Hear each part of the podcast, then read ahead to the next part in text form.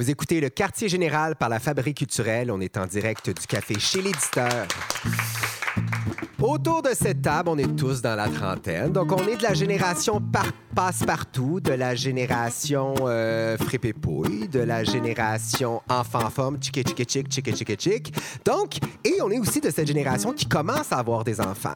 Donc, on s'est, euh, malheureusement euh, mis dans une situation où on doit se replonger dans la culture jeunesse. Est-ce que c'est une bonne chose? Est-ce que c'est une mauvaise chose? Maintenant, on, on doit revisiter la culture jeunesse de façon différente. Je me retourne vers Catherine. Et donc, aujourd'hui, on se pose la question, est-ce que la culture jeunesse en 2017, est-ce qu'elle est sur la bonne voie ou sur la mauvaise voie? Est-ce qu'on est nostalgique de notre bon vieux Tibrin? On jase de ça tout au long de l'émission. On écoute Paul Carniello.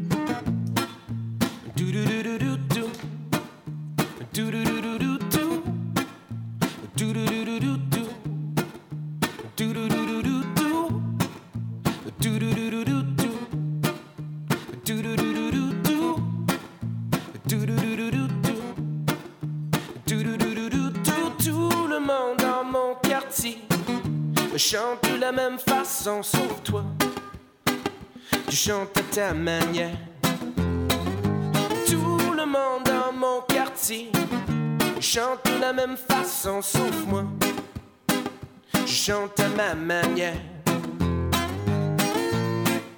Les lunes s'allument la nuit, comme un peu qui se cache derrière des boulevards. Les lunes s'allument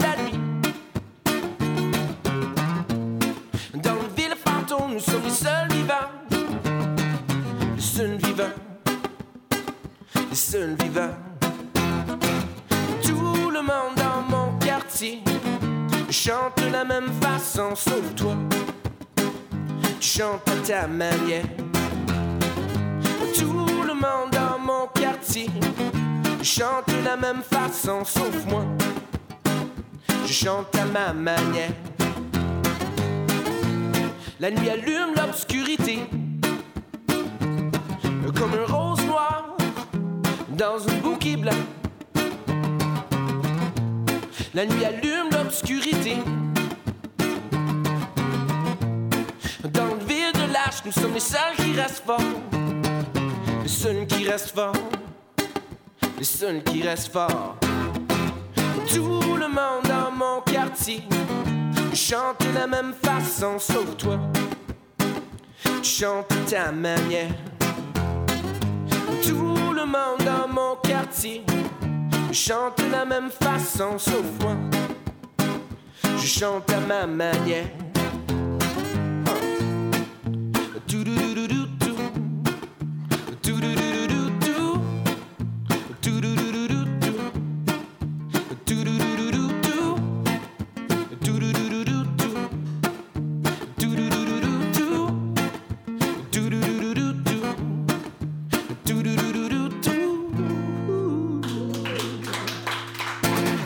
C'était Rose Noire. Paul Carniello vient t'asseoir autour de la table. Paul, euh, je l'ai mentionné en intro d'émission. Pour ma part, j'ai pas d'enfant, mais je me ramasse à être obligé de réfléchir sur la culture jeunesse. Hey, Et c'est ça- pas si pire que ça. Ouais.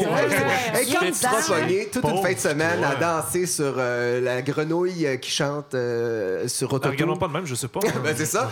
Donc, on est obligé de se poser la question maintenant, est-ce que, parce que beaucoup d'entre nous ont des enfants maintenant, et là, on sort de notre zone de confort, est-ce que la culture jeunesse qu'on propose aujourd'hui, et on parle des enfants de moins de 12 ans, est-ce que c'est dans la bonne direction qu'elle s'en va ou est-ce qu'on s'ennuie du bon vieux passe-partout? On a fait un sondage sur la page du quartier général et vous êtes à peu près la moitié, 53% à penser que ça s'en va dans la bonne direction. Et 47 à penser que ça s'en va dans la mauvaise direction. Alors, autour de la table, Steve. Salut, Steve Marcoux. Bonjour. Salut, Catherine Perrault-Lessard. Salut. Moi-même, Jordan Dupuis, Marc-André Mongrain. Bonjour, j'ai pas encore d'enfant. ça s'en vient. Ça s'en vient C'est la table ronde. Donc, euh, évidemment, on va parler de ça durant toute l'heure et à chaque émission, on a cette imminence invitée. Et aujourd'hui, c'est comme un booking improbable sur cette émission-là. C'est extraordinaire. On a Annie Brocoli qui est avec nous. Salut, Annie. Allô. Donc, tu sais un peu ton rôle au courant de cette émission-là. Tu es appelé à réfléchir avec nous sur la culture jeunesse. J'y réfléchis à tous les jours.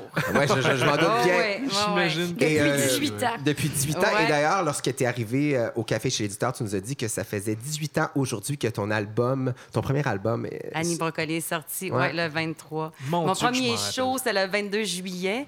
Et la première fois que mon premier album est sorti, en fait, c'est le 23 novembre. C'est le début de ma vie en 1999. Donc, Annie Ouais. Brocoli peut maintenant prendre une brosse autour de cette table. C'est extraordinaire!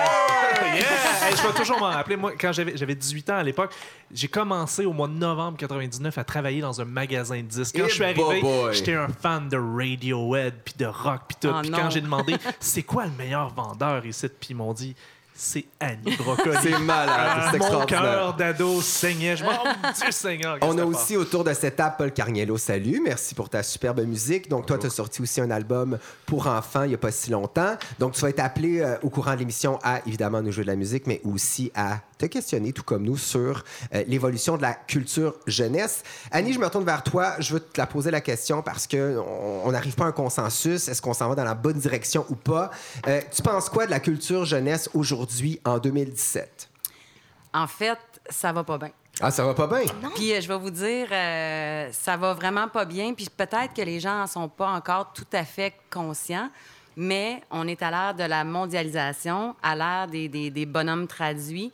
Donc euh, oui, encore de la télé-jeunesse euh, dans, dans nos télés, mais elle est traduite, puis elle vient d'ailleurs. Très, très rares sont les produits québécois maintenant à la télévision. Euh, les albums, c'est quelque chose qui n'existe plus.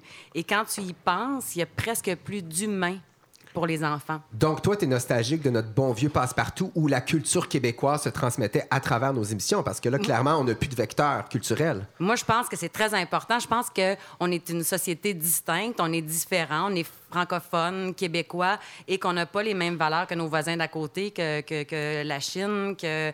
Et je pense que ce serait important d'investir dans notre jeunesse qui vient avec des valeurs de chez nous, avec des humains, parce que oui, des bonhommes, c'est le fun, on peut aller dans l'imaginaire, aller ailleurs. Mais des humains, ça sera jamais remplaçable.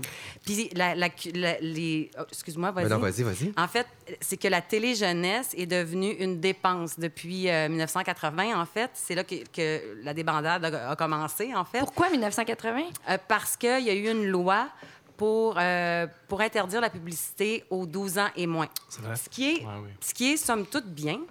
Mais Sauf qu'à un moment donné, ça aussi. se paye. Ben oui, ça, ça. se paye de la bonne télé québécoise, tu sais, de la bonne télé québécoise pour enfants. Puis moi, je serais pour qu'on qu'on veuille vendre un dictionnaire à un enfant ou un livre ou euh, autre chose pour financer de la belle télé de qualité. Parce que ce qui se fait maintenant, c'est plus ça va, moins il y a de sous. Puis, euh, tu vois, ils ont, ils ont presque toutes disparu, les, les émissions Est-ce que tu peur qu'Annie Brocoli disparaisse? Euh, J'y songe. Ah oui? J'y songe. Je suis dans un moment de ma vie là où euh, je me demande en fait comment je vais continuer à être capable de faire quelque chose de qualité. Puis si je peux pas faire quelque chose de qualité, je vais faire autre chose à mon plus euh, ma plus grande peine parce que je, je ferai ça toute ma vie. Mais ça va très mal, vraiment. Et là, on parle d'un point de vue production, mais d'un point de vue contenu, ce que l'enfant voit, ce que les moins de 12 ans voient, est-ce qu'on est dans une meilleure direction? Parce que moi, j'ai cette impression-là, je suis assez mitigé qu'on fait plus de place au multiculturalisme, euh, à- à- aux personnages LGBT, où on, a davantage un, un sens social plus aiguisé à travers le contenu qu'on transmet à nos enfants. D'un point de vue là, euh, du public, est-ce que euh, ce qui est offert à ces enfants-là, est-ce que c'est mieux ou pas? Ou, au Ben, je pense qu'il y a une ouverture d'esprit plus grande. Euh, je pense aussi que c'est différent les 0-8 ans que les 8 ans, 12 ans. Il y a quand même une certaine télé euh, comme à VRAC où euh, il y, a- il y a du beau contenu pour les pré-ados, en fait. Mais la, la très, très jeune jeunesse, il y a très, très peu de produits.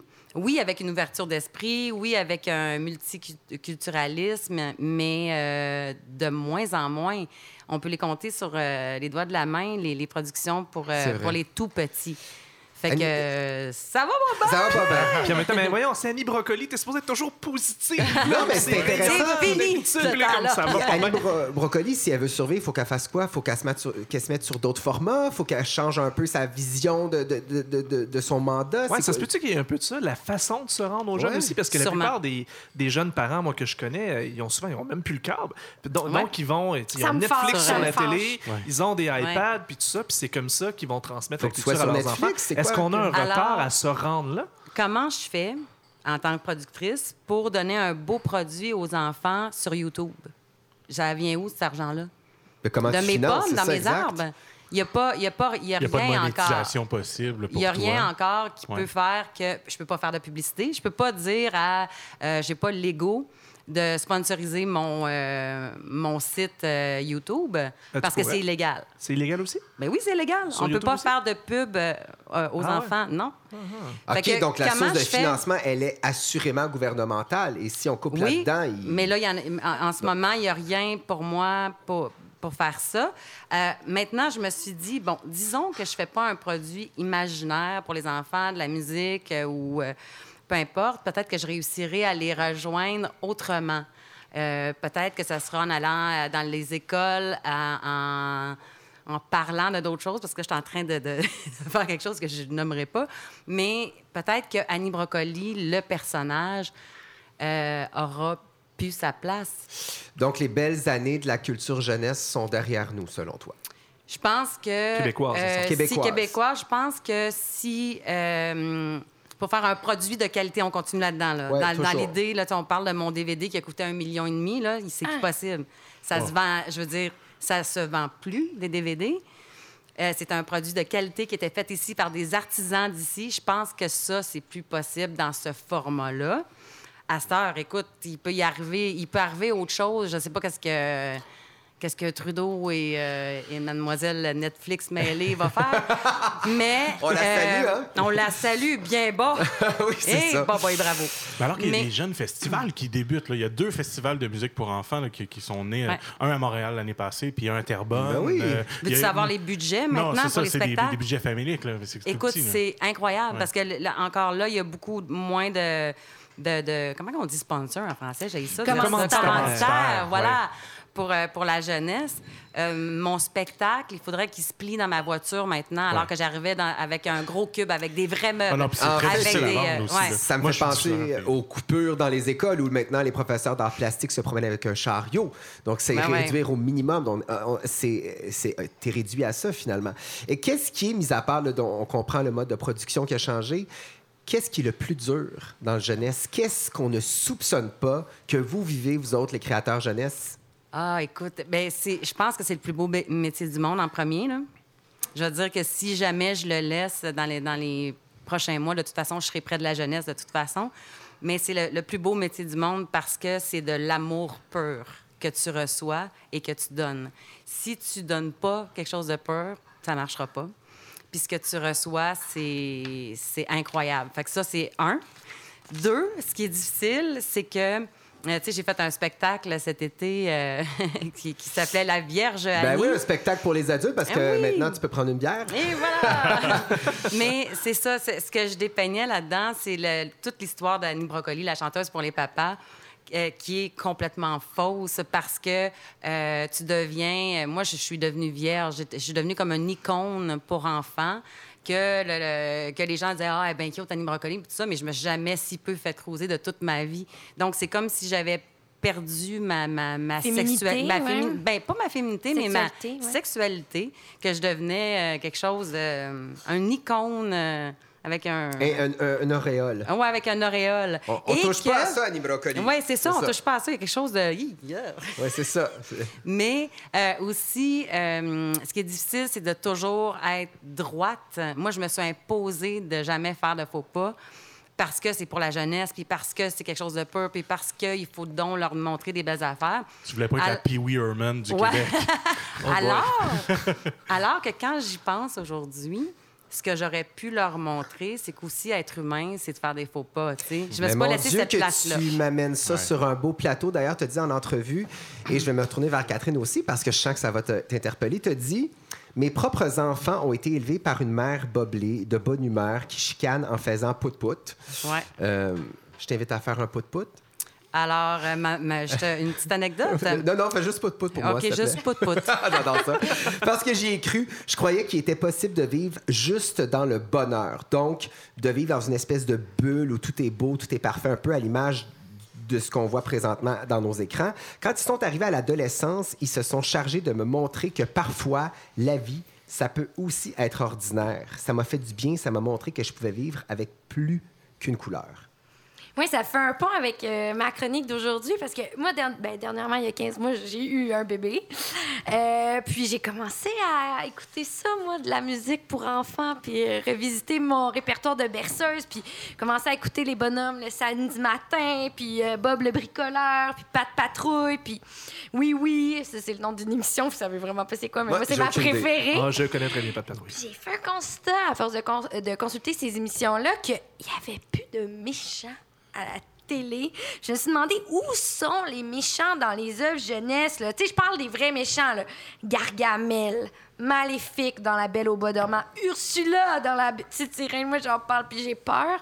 Jafar dans Aladdin, la méchante reine dans La Belle au Bois dormant. Ou, tu sais, la sorcière de l'Est dans, dans Le Magicien d'Oz, Cruella. Mais eux, la ils avaient un rôle important, celui que tu, dans cette citation-là, en entrevue, ils, ils amenaient justement la vraie vie, là. C'est pas juste rose, là. Tout à fait. Ben oui, tout à fait. Puis ils sont rendus où, ces méchants-là? Ben, Puis je me suis demandé, est-ce qu'ils ont vraiment disparu? Mais en fait, ce que j'ai découvert dans mes recherches, c'est que non, les personnages, ils n'ont pas vraiment disparu. Ils sont devenus plus nuancés. C'est ce que me disait hier l'auteur pour enfants d'ailleurs, Simon Boulris. Donc, ils sont plus méchants. Tu sais, quand ils sont méchants, il y a une raison. On n'est plus dans le méchant pur jus ou le noir. Tu sais, c'est vraiment tout est noir, très blanc. Euh, c'est beaucoup moins manichéen. C'est plus des âmes brisées maintenant, les méchants. Ils ont rescaper. une histoire, on la connaît.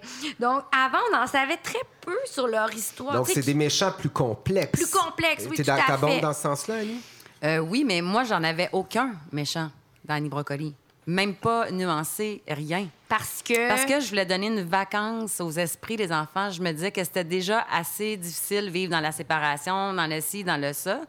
Euh, mais. Mais là, tes ados, tes enfants plus- t'ont rappelé la vraie vie, là. Oui, puis je, je, je suis plus tout à fait d'accord avec. euh, complètement d'a- d'accord avec ce que j'ai fait. Et là, j'essaie d'écrire un méchant dans un film que j'écris pour enfants. Et c'est pas facile. Ah oui, c'est quoi ton plus gros défi? Ben, mon producteur me dit, Maman, il est pas assez méchant, j'ai même pas peur. J'étais malade, il me traumatise. Il dit, non, non, non. Il dit, non, un méchant, il marche, puis t'as chienne. Ouais, mais j'ai peut-être une clé pour toi. Ah oui, Est-ce que je tu t'écoute. donnes trop de détails sur l'historique de ton méchant? Parce que Non. plus ils sont mystérieux, plus ils nous font peur. Parce oui. que plus on peut se projeter. Non, mais la question qu'il faut se poser, c'est pourquoi est-ce qu'il y, a de- qu'il y aurait de moins en moins de méchants ou pourquoi ils seraient plus Ben oui, nuancés parce qu'avant? que les méchants nous font apprécier davantage les bons, je trouve. C'est comme Betty et Véronica. S'il n'y avait pas de Véronica, on n'aimerait pas à ce point-là Betty. Je trouve qu'il y a un peu de ça. Un avantage l'autre aussi. Tu connais pas très bien tes Archie. Laisse-moi, en tout cas, on, on tombe pas là-dedans, mais ouais. Comment ça? Betty, ben, Véronica, c'est la poffine. Ben, pas, pas officiellement, c'est pas une méchante. En tout cas, bref, on reviendra là-dessus plus tard, mais Mais je trouve qu'elle était poffine. Tu connais un peu trop Archie, je Ouais, trouve. très bien, Archie, ouais. Mais euh, non, mais moi, j'ai une théorie que peut-être que c'est les parents qui souhaitent de moins en moins exposer leurs enfants aux méchants ou à la malveillance. Ils veulent que leurs enfants aient de bonnes valeurs et de, bonnes influences. Je me demande si les méchants seraient en voie de disparition à cause de cette inquiétude parentale-là. Parce que je donne un exemple super concret. Moi, j'ai une de mes amies qui me disait Ah, Je suis contente que mon fils écoute pas de patrouille parce qu'il est sensible puis il n'est pas exposé à trop de situations qui sont difficiles émotionnellement. C'est vrai, quand tu écoutes pas de patrouille, là, tous les chiens sont toujours contents d'être contents. Puis on est beaucoup dans le. Non, mais il n'y a pas de cynisme. Ouais. On est dans le renforcement euh, positif. Puis, je- en tout cas, ça, c'est une des théories. Sinon, peut-être aussi que les méchants ont comme suivi de notre l'évolution de la société en général, où tout est plus aseptisé, où on vit dans une société qui est polie, qui est tolérante, qui est respectueuse. On dit aujourd'hui, un aveugle, c'est un non-voyant, puis une- un nain, c'est une personne de petite taille. Ça a Une été- personne âgée, c'est, c'est- ils sont vieux. Qu'est-ce qu'il y a de laid d'être vieux? Ma mère est vieille, ben magnifique. Mais ça vient de chercher, ça. Je te sens enflammé. Ah là. oui, là, je... Le brocoflamme, là, le brocoli flamme. là. Non, mais mais c'est vrai, quand on était petit, on écoutait ça, les... ben pas vous autres, mais moi, j'écoutais ça, les gobelets. Ça, les gobelets, là, ils mangeaient toujours bien de l'huile à moteur sur sa tartine. Et ça On n'a jamais pas. mangé d'huile à moteur. Moi, à un moment donné, je mettais des affaires dans mes DVD, puis, puis on me disait, ah, mais mon Dieu, c'est terrible. Ils vont se mettre, tu sais, comme le yoga, c'est- c'était bien laid faire du yoga en l'an 2000. Mais, mais toi qui es là-dedans, ça vient d'où cette aseptisation-là? Dont Catherine je- nous parle? Je comprends pas pourquoi c'est les est en- parents qu'on est, qu'on a décidé Donc que. c'est nos insécurités? Ben, je pense que oui. Moi, j'ai décidé que la vie allait être belle, puis que mes enfants avaient une belle vie, puis que ça allait être juste dans le euh, renforcement positif. Que, euh, mais on s'est compté de la broue. Ben oui, parce C'est que pas à ça, la l'école, vie. si t'es moindrement rond, tu vas te faire traiter de gros, puis c'est Mon ça la gars, vie. quand il est arrivé à l'école, il m'a dit Mais maman, tu m'as menti. Ah ouais. Les gens sont méchants. C'est cruel. Mais c'est très Père- Disney, hein, comme Ouais. approche. Parce que pour Ouais. Disney, lui, j'avais écouté une série de documentaires, puis il disait qu'il souhaitait, lui, un monde dans lequel il n'y avait pas nécessairement euh, de méchants. Puis j'ai l'impression qu'aussi les auteurs sont tannés de ça. Puis ils ont le goût. Tu sais, on se demande pourquoi il y a moins de méchants. J'ai l'impression que c'est une démarche aussi de certains auteurs qui disent Ben oui. Mais tu sais quoi, là, moi, les Disney, puis tout, là, je suis tannée. J'ai le goût d'un monde où, justement, les, les méchants seraient beaucoup plus nuancés. Puis ça veut pas dire qu'ils sont moins edgy pour autant, tu sais. Dans, dans- justement, c'est mon beau de risque, tu parle quand même d'un meurtre d'un jeune euh, transphobe, là, tu sais, dans une œuvre qui est jeunesse. Donc, il y a quand même des difficultés qui vont être racontées, mais peut-être plus le, le gros méchant comme Donc, Gargamel qui voulait un- tuer des schtroumpfs, tu sais. Pour me permettre un anglicisme, c'est dans le packaging du méchant que ça a changé. Oui, exact. Ouais, c'est ce que euh, je tu pense. disais quelque chose de super intéressant avant l'émission euh, concernant euh, Pat Patrouille. En fait, ce qui fait le succès de Pat Patrouille, où je, je- j'en peux plus, là. moi je suis parrain puis j'entends parler que de Pat Patrouille, c'est que le show a été conçu spécialement pour les enfants. Oui, en fait, c'est qu'il y aurait comme deux types de shows pour enfants. Ceux qui sont conçus à la fois pour les parents puis les adultes. Et le, le- le créateur pense tout de suite au deuxième degré. Tu sais, Shrek, c'est un bon exemple. On pense au deuxième degré. Qu'est-ce qui va leur plaire? Des chansons qui vont accrocher les parents des, deux, des référents des deuxièmes degrés. Ou les, les, les shows qui vont être conçus spécifiquement pour les enfants. Pat Patrouille, ça en est un. Un, un parent va peut-être moins triper sur Pat Patrouille, mais le public, lui, capote. Est-ce que toi, Annie, c'était tu créais en fonction des parents? Euh, oui, entre autres, parce que moi, j'étais parent. Puis moi, Caillou m'agressait sérieusement le matin. Puis je me suis dit que je me ferais des tunes pour moi, que je, que je pensais que euh, les enfants aimeraient autant, parce que les enfants aiment, euh, aiment Queen, aiment euh, AC/DC, aiment le gros rock, tu sais. Fac, je me suis fait des tunes où moi, j'aurais du plaisir à les chanter, un, où je savais où les parents auraient du plaisir à les entendre over and over, Ouais, parce que ouais. quand les enfants commencent à écouter une tune, ils l'écoutent en, en boucle. Puis je savais que les enfants n'ont pas besoin d'en entendre moins. Ils sont capables d'en entendre autant que les parents. Fait que j'ai pensé à ça, oui. J'ai goût de faire un, un petit aparté. Euh, J'aimerais ça que tu te vides le cœur sur les parents. As-tu des choses à dire sur les parents du public jeunesse? J'ai comme ce sentiment-là, moi, que je me trompe, que c'est eux le public le plus difficile. Euh, non, j'ai pas grand-chose à me vider sur les parents, sauf que les- souvent les gens pensent que, euh, tu sais, bon, dans, dans les années, au début euh, des années 2000, quand j'allais au centre d'achat, c'était vraiment quelque chose. Mais les gens pensent que c'est les enfants qui, qui, qui me sautaient dessus, mais c'était pas du tout le cas, c'était les parents. Mais j'ai été pareil avec, avec, pour mes enfants. Je veux dire, quand tu vois l'idole de ton enfant, c'est Sautais sur clair qui, tu toi? sautes dessus. Moi, j'ai sauté. En fait, j'ai poussé mon enfant de toutes mes forces. Il aurait pu se blesser à un show de Yellow Molo pour qu'il l'amène sur la scène. Ah, ça, ouais. c'est très drôle. Wow. Utiliser Imagine. ton enfant à des fins de groupie. Non, mais c'est pas pour moi. C'est Ok. pas moi qui tripais sur Yellow Molo, c'était lui. J'avais placé les cheveux pareils à Stéphane, puis il est passé à côté, puis il l'a pas pris. Je l'ai poussé de toutes mes forces. Imagine Annie Brocoli dans une, dans- dans une foule de 10 000 personnes qui pousse de toute, son, de toute sa puissance son enfant dans la foule. Mais il est monté sa scène! Je broyais! J'essayais de prendre une photo, puis là, je me suis vue, puis là, je me suis dit, ah, OK, ils sont de même, les parents, là. Sont- sont C'est ceux que je trouvais ridicules à mes, à mes shows. J'étais la personne ridicule. à C'est malade, c'est malade. Ça me rappelle, on veut pas ressembler à nos parents et finalement, qu'est-ce qui arrive? On ressemble à nos parents. Pareil. Catherine, t'as, t'as un enfant magnifique que j'aime de tout mon cœur. Euh, les, Oui. les- les- les, euh, les méchants là, que tu côtoies là, dans, dans la, la culture jeunesse, est-ce qu'ils te plaisent ou ils ne te plaisent pas? Non, mais comme je dis, non, ils me plaisent pas pour la...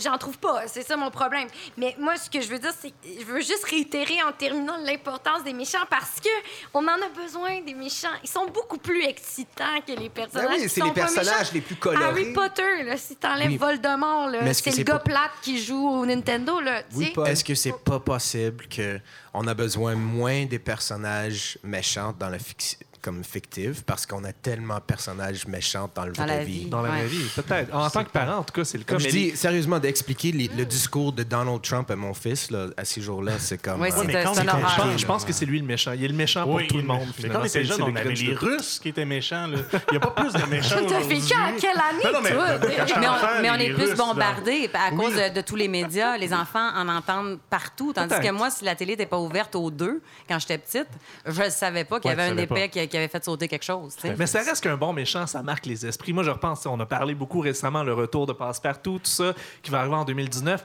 Moi, ça m'a fait. Le premier personnage auquel j'ai pensé, c'est Oh, mon Dieu, Tibrin. On dirait qu'il m'a plus marqué que les autres. Puis finalement, je pense que j'avais une sympathie pour ce méchant-là. Mais es-tu un méchant ou c'est un enfant de DPJ? Ouais, ouais, c'est ça. Tibrin, Non, par ben, un je pense, je pense quand tu, quand tu parles de. Peut-être que c'était un avant-gardiste, finalement, quand tu parles de les méchants qui sont devenus plus nuancés, qu'on est capable de s'identifier un peu à eux, puis de leur donner une part de sympathie. Tibrin, c'était vraiment ça. C'était c'était le jeune qui l'avait eu rough, puis qui. tu sais, Puis... Mais c'est le début de l'aseptisation de- du monde de l'enfance, euh, quand même, passe partout. Ouais.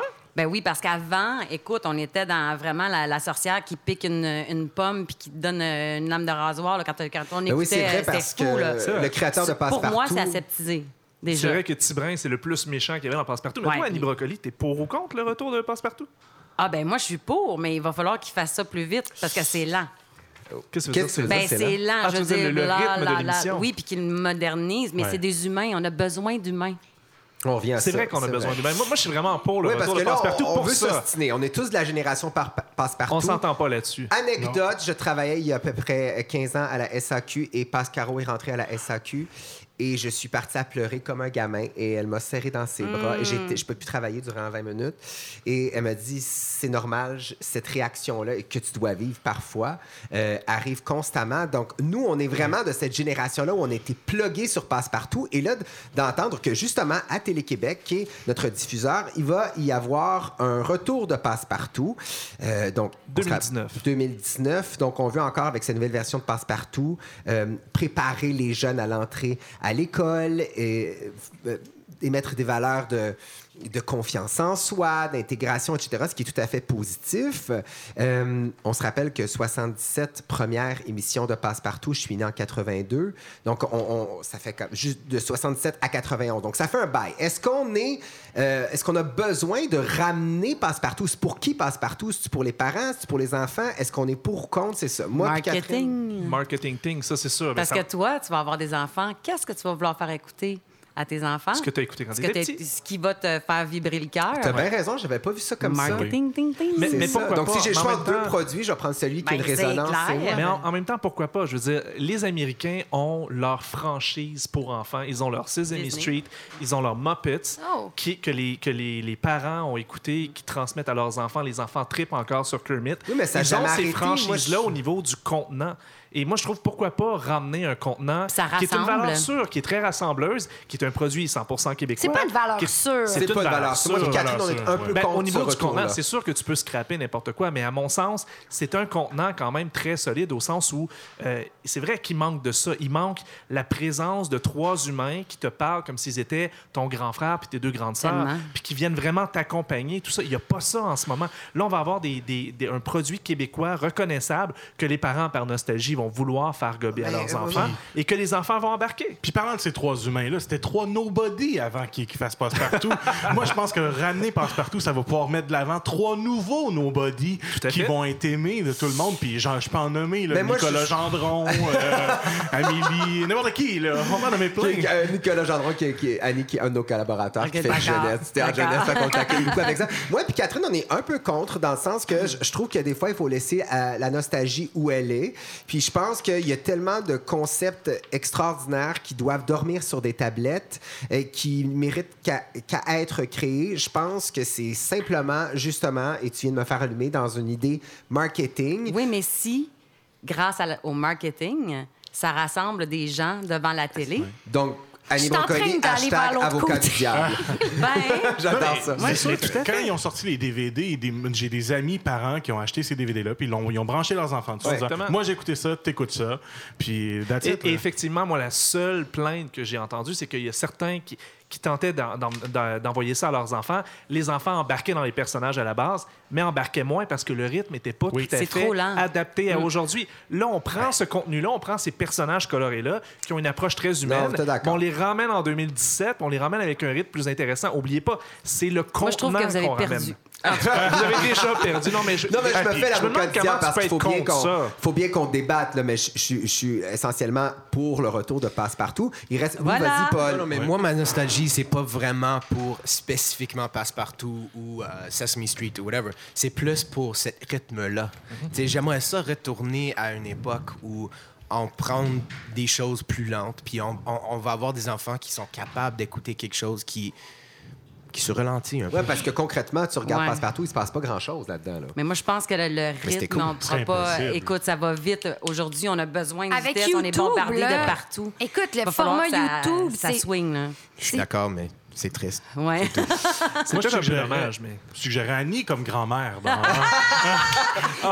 c'est. Hey, mais j'aimerais ça. Tu sais Ça que je pourrais être grand-mère. J'ai un enfant de 22 ans. Mais c'est vrai. Donc, tu pourrais être la, la Ah prochaine mon grand-mère. Dieu, Annie Brocoli, la grand-mère dans Passepartout, ça détruirait tout mon monde. On dirait que ça. Oui, mais tout en place. euh, l'original est un personnage. Mais, honnêtement, on est pour le retour de Passepartout. Il faut juste essayer de, de se dissocier un peu de l'ancienne version et, et d'y amener un, un souffle Ouais. nouveau. Je Ouais. pense que quelque chose qui sera fait aussi. Je pense que ce qui a été beaucoup dit contre le retour de Passepartout, c'est bon, un autre remake, un autre Mais c'est reboot. pas un remake. Comme si on allait reprendre exactement la même chose puis le refaire comme ça a été fait. Mais c'est pas ça l'idée. L'idée, c'est de reprendre un contenant qui, était, qui a vraiment bien marché et que, justement, au, au niveau marketing, les parents vont embarquer dedans, vont forcer Mais leurs ça enfants un rassemble peu à l'essayer. Ça va être très Ben oui. rassembleur.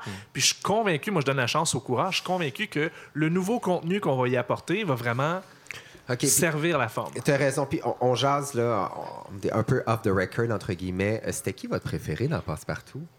Yeah, moi, j'ai un conseil. Il faut pas qu'il Petit ramène brin. passe-midi parce que ce serait vraiment Ces un années- ouais, échec. ces années-là, c'est un peu euh, lamentable. euh, Moi, je ben, veux qu'on mette davantage Moi, Pascal c'était ben, moi, c'était de- vraiment passe-partout, en fait. Ah oui, Ouais, la puis- pleurnicharde.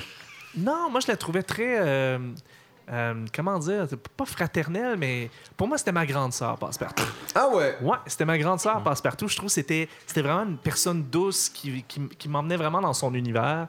Je la, je la trouvais très attachante, passe-partout. J'ai eu l'occasion de. Quand, quand j'ai organisé les jeux de la communication, j'étais en charge du volet entrevue et je devais garder au secret c'était qui que les gens dans, dans l'épreuve allaient pouvoir interviewer, des jeunes donc de entre 20 et 23 ans. J'ai été chercher Marie Ekel comme, comme interviewée et je vous jure que quand on leur dévoilait c'était qui qu'ils allaient interviewer, j'aurais pu leur dire que c'était le premier ministre du Québec qui aurait été moins nerveux. Là, soudainement, tout le monde c'est trop s'écroulait parce que c'était passe-partout. C'est une icône. C'est Ouais. incroyablement puissant. Puis pourtant, c'est rien. C'est- C'était une femme qui nous parlait avec un habit. C'était une humaine. C'était pas des, une animation. Oui, mais un humain.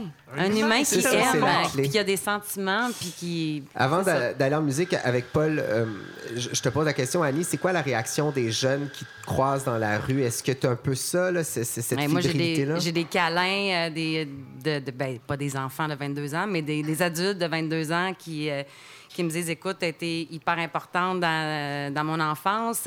Il y a des, euh, des jeunes qui m'amènent leurs enfants aussi, qui viennent me voir à des shows avec euh, leurs enfants. Puis que, qui me disent que, ils ont mar- que j'ai marqué leur, leur enfance, puis que maintenant, ils veulent transmettre ça à, à leurs enfants. Fait que, tu sais, je comprends l'histoire de Passe-Partout. Mais c'est vraiment l'humain. C'est- c'est- tu tu l'as mentionné, mais c'est vraiment ça qui est au cœur Ben, de, je suis ça. palpable. Tu peux venir me faire un câlin. Tu sais, c'est pas comme euh, parler à Kermit ou. euh, Ou pas de patrouille. ou ben, Pat oui, ben, Patrouille, pas de ouais. patrouille, ils font quand même des spectacles. là. Il y a des, euh, mais tout de même, c'est c'est différent, je pense. Mon frère offre d'ailleurs ses services de mascotte de Pat Patrouille la fin de semaine. Il a arrondi ses fins de semaine avec ça. On, s'en reparle après le show. C'est un secret de famille que tu viens de dévoiler. J'adore ça. C'est une belle gig. Euh, Paul, est-ce que tu es prêt? Donc, Paul Carniello et sa chanson Mom Song, et c'est tiré de son album pour enfants. J'ai bien hâte de t'entendre jaser de ça avec Marc-André. C'est tiré de l'album Something Different.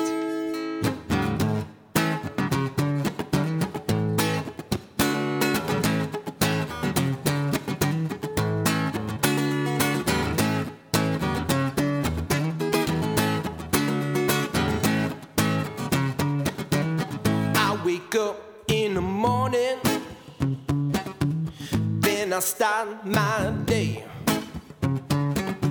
My mom tells me that she loves me. It's when I say, I say now.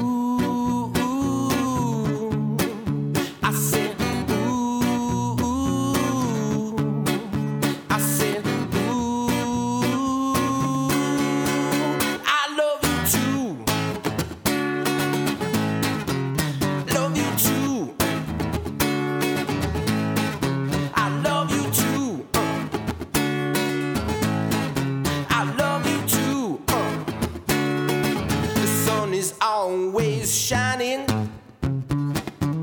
when she smiles my way. When I tell her that I love her, that's when I hear her say. And she said so nice, and ooh,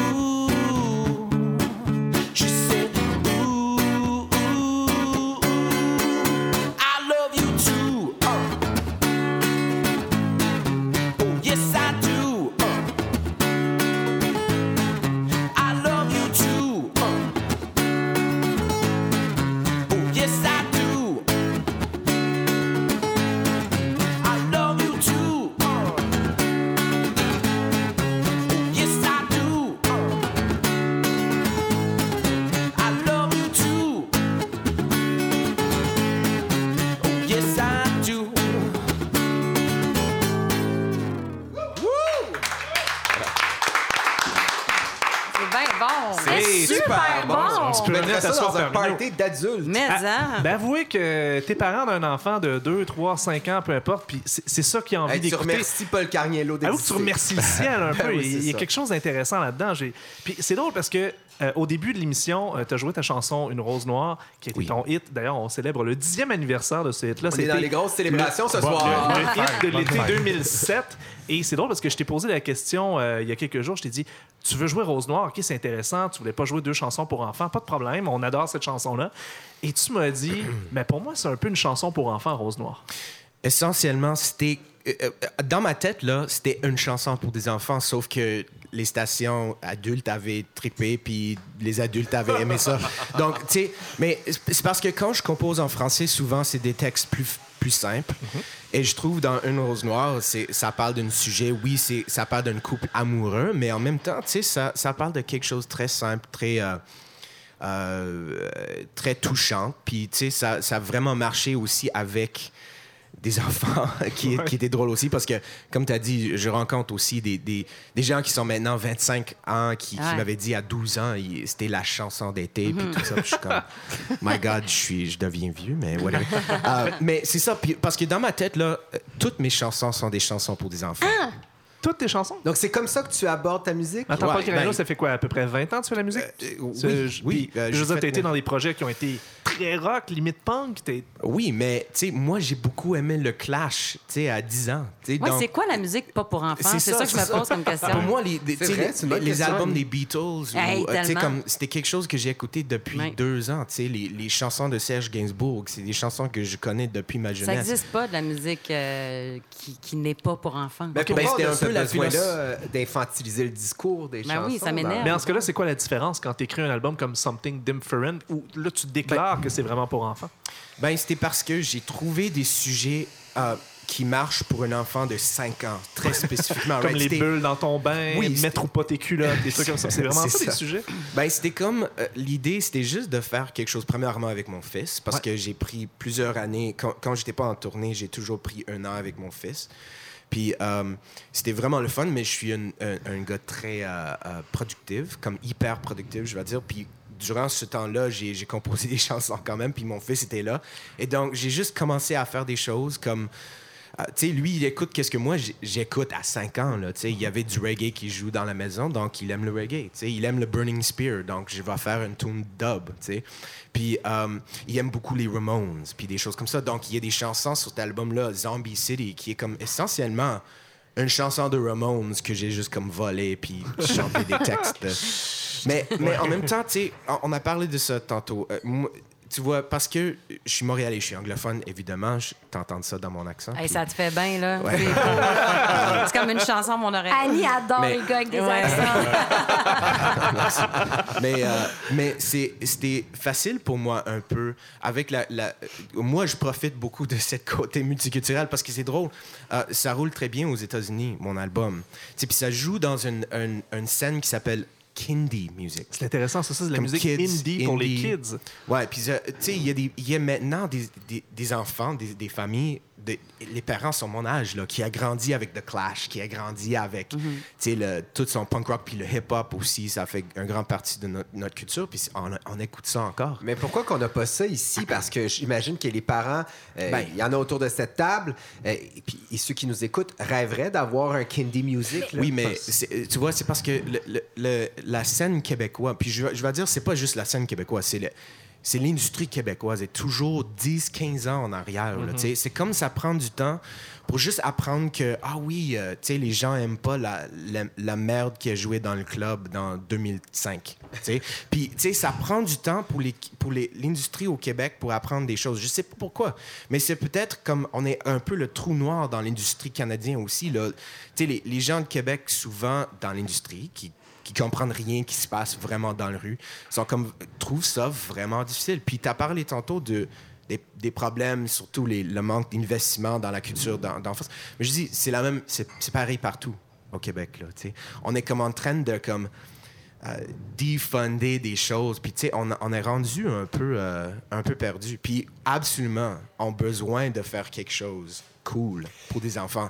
Qui est comme, tu sais, le- mon marketing, là, c'était comme, moi, je fais jamais une voix. Je fais aucune, Ouais. je fais aucune prétention. Quand il y a un enfant qui chante, j'ai engagé un enfant. Tu sais, quand moi, je chante, je chante. Mais je parle dans, un- dans langage assez, assez réaliste. Puis, tu sais, c'est pour un enfant, mais c'est des sujets euh, sais. Annie, qu'est-ce que, tu, qu'est-ce que ça, ça éveille chez toi, le discours de, de Paul à ce sujet-là? Que ça éveille chez toi son accent. Non, mais non, je, je suis tout à fait euh, en accord avec, avec Paul. Euh, je pense que, ben en fait, je pense que c'est- j'ai eu la chance de pouvoir faire ça, d'être moi, une femme, vraiment, avec des enfants, de pas être over déguisée ou devenir un puppet, puis de pouvoir euh, chanter de la, euh, sur de la vraie musique euh, adulte, avec du, des fois du pump rock, euh, du, du- du- j'ai eu toutes sortes de styles musicaux parce que je voulais pouvoir éduquer aussi les enfants. Euh, maintenant, il y en a eu très peu, comme ça qu'ils l'ont fait. Toi, tu l'as fait aussi, Paul. Euh, je pense que là, on entre dans un...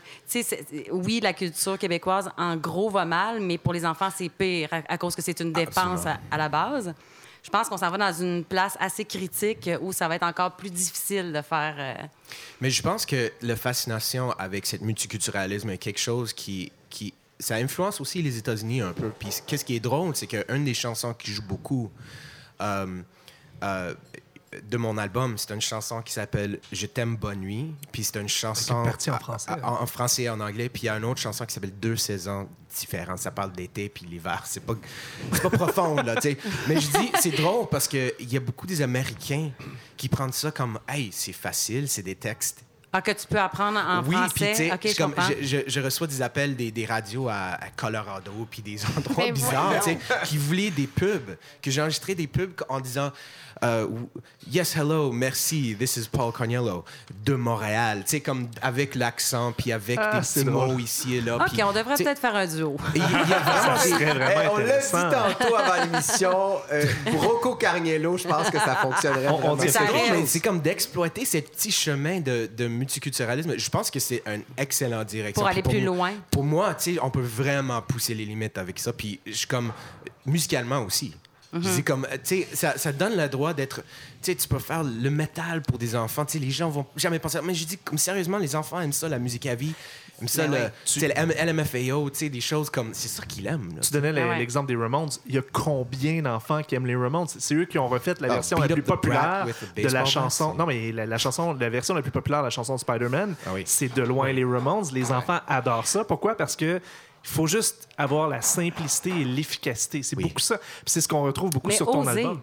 Puis, puis oser aussi. Mais euh, il y a quelque chose que je trouvais intéressant que, que tu m'as raconté. Ton inspiration, c'est un homme qu'on connaît pas très bien ici au Québec et qui est immensément connu dans le monde, qui s'appelle Raffi, Ouais. qui est un peu plus un genre de chansonnier pour enfants, limite un peu engagé. Ben, avant, il était un protest singer. OK? Vraiment comme un, type de euh, Bob Dylan ou Michel Rivard. Tu sais, comme il était vraiment intéressant, des textes très profonds, très activistes. euh, tu sais, il parle de l'environnement avant que le vague d'environnement était un grand sujet. Puis euh, après ça, il a embarqué dans, le- dans la musique d'enfant. Puis c'était vraiment intéressant parce que le grand succès euh, comme canadien, je vais dire canadien, mais c'est comme c'est mondial. C'est une chanson qui s'appelle Baby Beluga. Mais c'est fou parce qu'on n'a pas connaissance de Raffi. C'est Mais- à quel point on est dans un univers Ben, les clos deux ici. solitudes a, a existé quand, quand Ouais. nous, on avait 5 ans. C'est sais. qui les, les Mais- incarne. Voilà. Mais c'est drôle parce que euh, euh, Raffi, man, c'est c'est comme.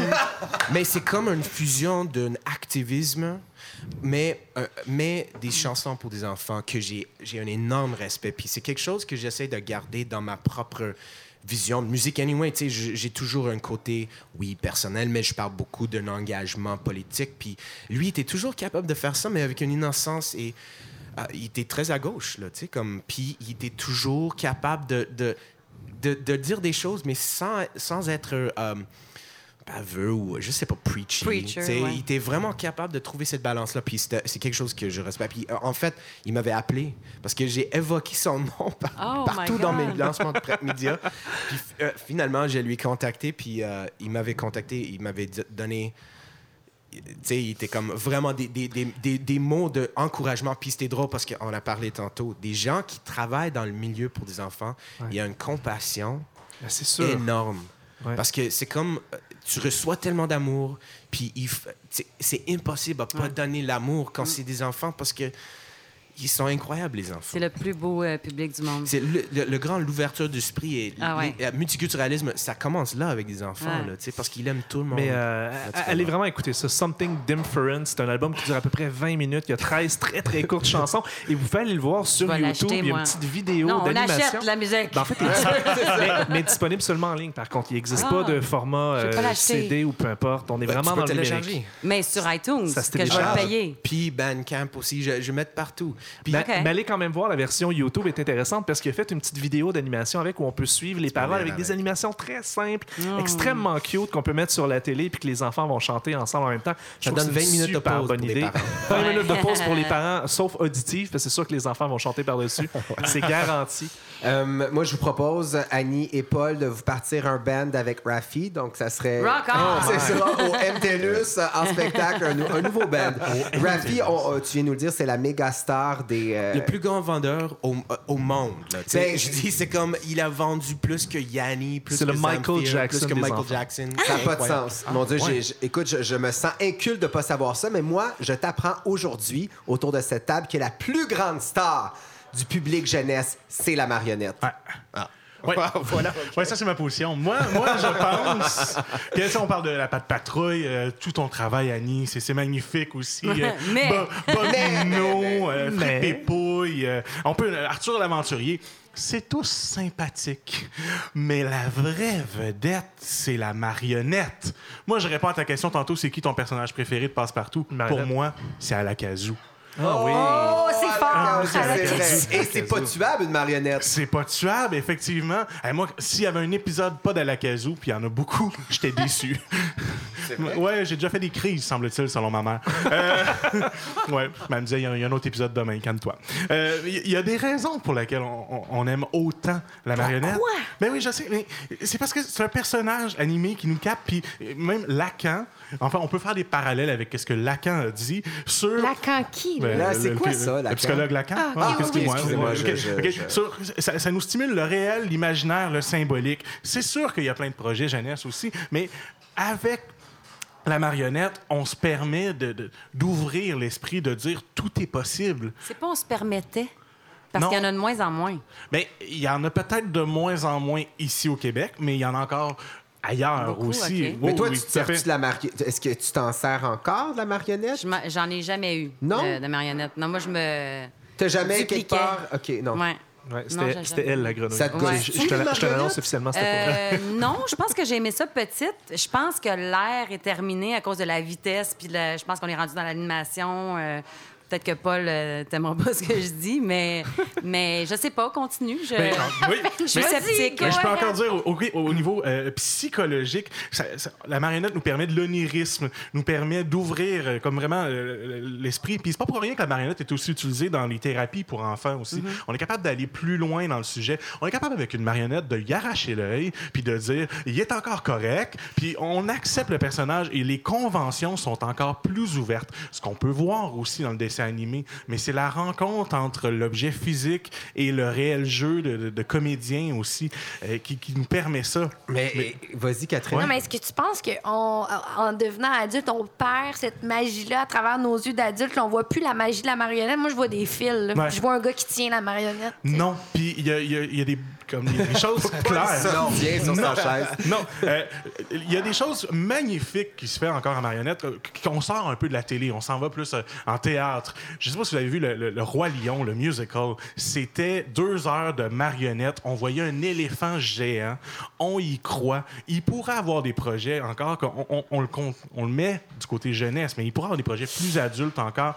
Euh, Jim Henson, qui est le créateur de Sesame Street, qui a fait le film Labyrinthe, euh, qui- a, a créé une fondation avant de mourir pour stimuler euh, cet art-là, pour que ça aille plus loin, puis pas juste en télé, en, en théâtre aussi. D'ailleurs, la metteur en scène de la- du Roi Lion a reçu une bourse de ça. Donc, Et puis c'est vrai, il y a un buzz parce qu'on va avoir sous peu, là, en 2018 ou 2019, la Maison de la marionnette qui va ouvrir à Montréal. Exactement, Il y a, il y le a festival momentum. de Castelier aussi, qui est un festival de marionnettes. Qui... Donc, il, y a Les quand même géants un... cet été, là. Les géants, c'est un bel exemple de nous. On est tous retombés en enfance avec le. le- on dit On va te la revendre, la marionnette, Annie. Oui. On va te la revendre. on repartir croire. avec une Moi, marionnette j'aime ce bien soir. ça, mais j'aurais peur de mettre ça à la télé, mettons, pour les enfants d'aujourd'hui. Est-ce que Mais ça fonctionne, Catherine, avec? Pierre-Louis, euh, les marionnettes, quand tu essaies de marionnetter avec Ben, lui? pour, pour vrai, moi, je prends une mitaine de faux. Ouais. Ça, Ça marche, fonctionne? là. Mais oui, mais oui. Ça marche, c'est une convention, puis il sait que tu es au bout, mais il y a quand même un autre personnage. Euh, euh, J'ai re- j'ai regardé une, une super belle série sur le site de Télé-Québec qui s'appelle Martin en pluche. Oui. C'est Jordan qui m'en Marc a en par- pluche. Marc en pluche, Marc Ah en oui. pluche. Hey, J'ai fait ça pour la recherche, j'ai écouté au complet. Et Je, je me suis dit, je veux savoir. Pour vrai, j'aime Oui. ça, Marc en plus. J'ai vraiment adoré ce personnage. il y a un super festival qui a lieu à- à- au Saguenay euh, à chaque année, dont Télé-Québec est, est partenaire aussi, euh, qui met de l'avant la discipline de la marionnette. On- on- les plus beaux souvenirs qu'on a, on s'en rend pas compte, mais il y a beaucoup de personnages. Moi, Sesame Street, c'est- encore plus fort que Passe-Partout. ouais. Oui. Et puis, il y a un super bon documentaire sur le, le marionnettiste de Elmo euh, qu'on peut trouver sur Netflix. Mais euh, on parle de, de Bobino, il y avait une marionnette dans Moi aussi, c'est que ça coûte, ça coûte pas cher. Ça coûte pas cher, puis des bons marionnettistes peuvent comme t'ouvrir encore plus. Euh, bref, il y, a- il y a plein de choses. Il y a plein de choses qui Annie, j'ai envie de te Ouais. poser cette question-là. Euh, Est-ce que si, mettons, demain matin, tu repartais une, une nouvelle carrière, Annie Brocoli 2.0, est-ce que tu changerais des choses? Est-ce que tu inclurais peut-être de la marionnette ou est-ce que tu changerais des choses de- dans ton parcours? Referais-tu, à la lueur de la discussion qu'on a, est-ce que tu euh, referais les choses de la même façon? Euh, je pense pas que je referais les choses exactement de la même façon. Entre autres, la discussion qu'on a eue tout à, tout à l'heure sur euh, les méchants. Ouais. Euh, c'est, euh, c'est quelque chose qui, qui euh, m'a beaucoup travaillé les dernières années avec l'adolescence de, de mes enfants, tout ça. Euh, tu vois, je pense pas être en train de faire un Annie Brocoli 2.0, mais je suis en train d'écrire un, un film. Puis pour moi, c'est un peu une autre étape dans le sens où euh, j'écris pas de la même façon. Euh, où les enfants, c'est vraiment le cœur de, de- de- des personnages. Et ils sont avec moi, alors qu'avant, je me dupliquais. J'étais moi qui me parlais à moi. Je me parlais, je parlais à des balles de tennis, finalement, quand je tournais. Mais Pour vrai, c'était des balles de tennis? oui, pour vrai, pour avoir le highline qu'on appelait, là, pour regarder au bon endroit. Fait que là, j'ai envie d'interagir avec les gens, avec les jeunes. Et il y aura un méchant. Donc, c'est vraiment quelque chose qui, qui- qui a beaucoup changé dans mon écriture. Et c'est très difficile pour moi d'écrire ça. Ben, Ça va- ça va être- plaisir à nos deux ça. compatriotes. Donc, ça Ouais. sera un méchant en marionnette. Si c'est en Non. marionnette, C'est un humain. J'achète le show, euh, on le diffuse à Laval. Hey, je t'en ferai une petite comme dans Oui. les bloopers, OK? pour toi. Euh, J'apprécie. V- Vas-y, mon Steve. Ah non, Euh, mais euh, moi, bref, tout ça pour dire que ouvrons le jeu, puis peut-être permettons-nous, puis permettez-vous d'aller voir des spectacles de ce genre-là. Ah oui. Vous allez voir, il y a de quoi que. Ah, moi, que ça vous m'émerveille soupçonnez Il y a un théâtre vraiment, aussi euh, sur la rive sud, incroyable, avec des marionnettes euh, géantes. J'avais vraiment trippé. Je me rappelle de la plus Dame de Cœur. La Dame, Dame de de Cœur. Oui. C'est vraiment quelque chose. C'est Oui. beau, là. À Montréal aussi, il y a quelques théâtres de marionnettes, vraiment. euh, ça vaut la peine d'aller voir. Moi, je suis vraiment émerveillé par les marionnettes. Ben, moi aussi. J'adore ça. Je suis vendu. Je suis d'accord que c'est les stars. c'est- Hey, mon Dieu!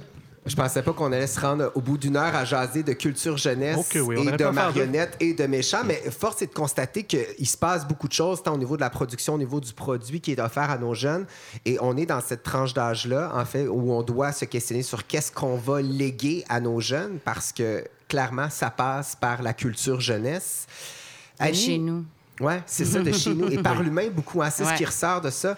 Annie, euh, tu es notre éminence invitée. D'ailleurs, tu as fait un bien bel job. Je tiens à te féliciter. Ah, tu merci, nous merci, as merci. ouvert les horizons Ouais, sur, euh, sur la culture jeunesse. Euh, tu sais que tu as aussi cette job-là de nous donner ton mot de la fin. Qu'est-ce que tu as envie de nous dire sur, sur le En thème? fait, euh, je pense que j'ai envie de parler aux adultes. J'ai envie de vous dire qu'on a tous été des enfants. Donc, on a tous un cœur d'enfant. C'est important de le garder en santé. De garder son cœur pour enfant ouvert, c'est de se donner la possibilité de jouer, d'avoir du bonheur, puis d'être émerveillé. Voilà. Wow, bravo. C'est vrai que ça se perd. Bref, c'est vrai. Bravo, merci. Bravo. Merci à vous. Merci Paul Carniello. Merci beaucoup. Merci Steve, Catherine, Marc-André. Euh, je suis Jordan Dupuis, je vous rappelle. Merci à la Fabrique culturelle et au Café chez l'éditeur de nous avoir reçus aujourd'hui pour parler, encore une fois, de culture de façon différente. Merci d'être là. Mm-hmm.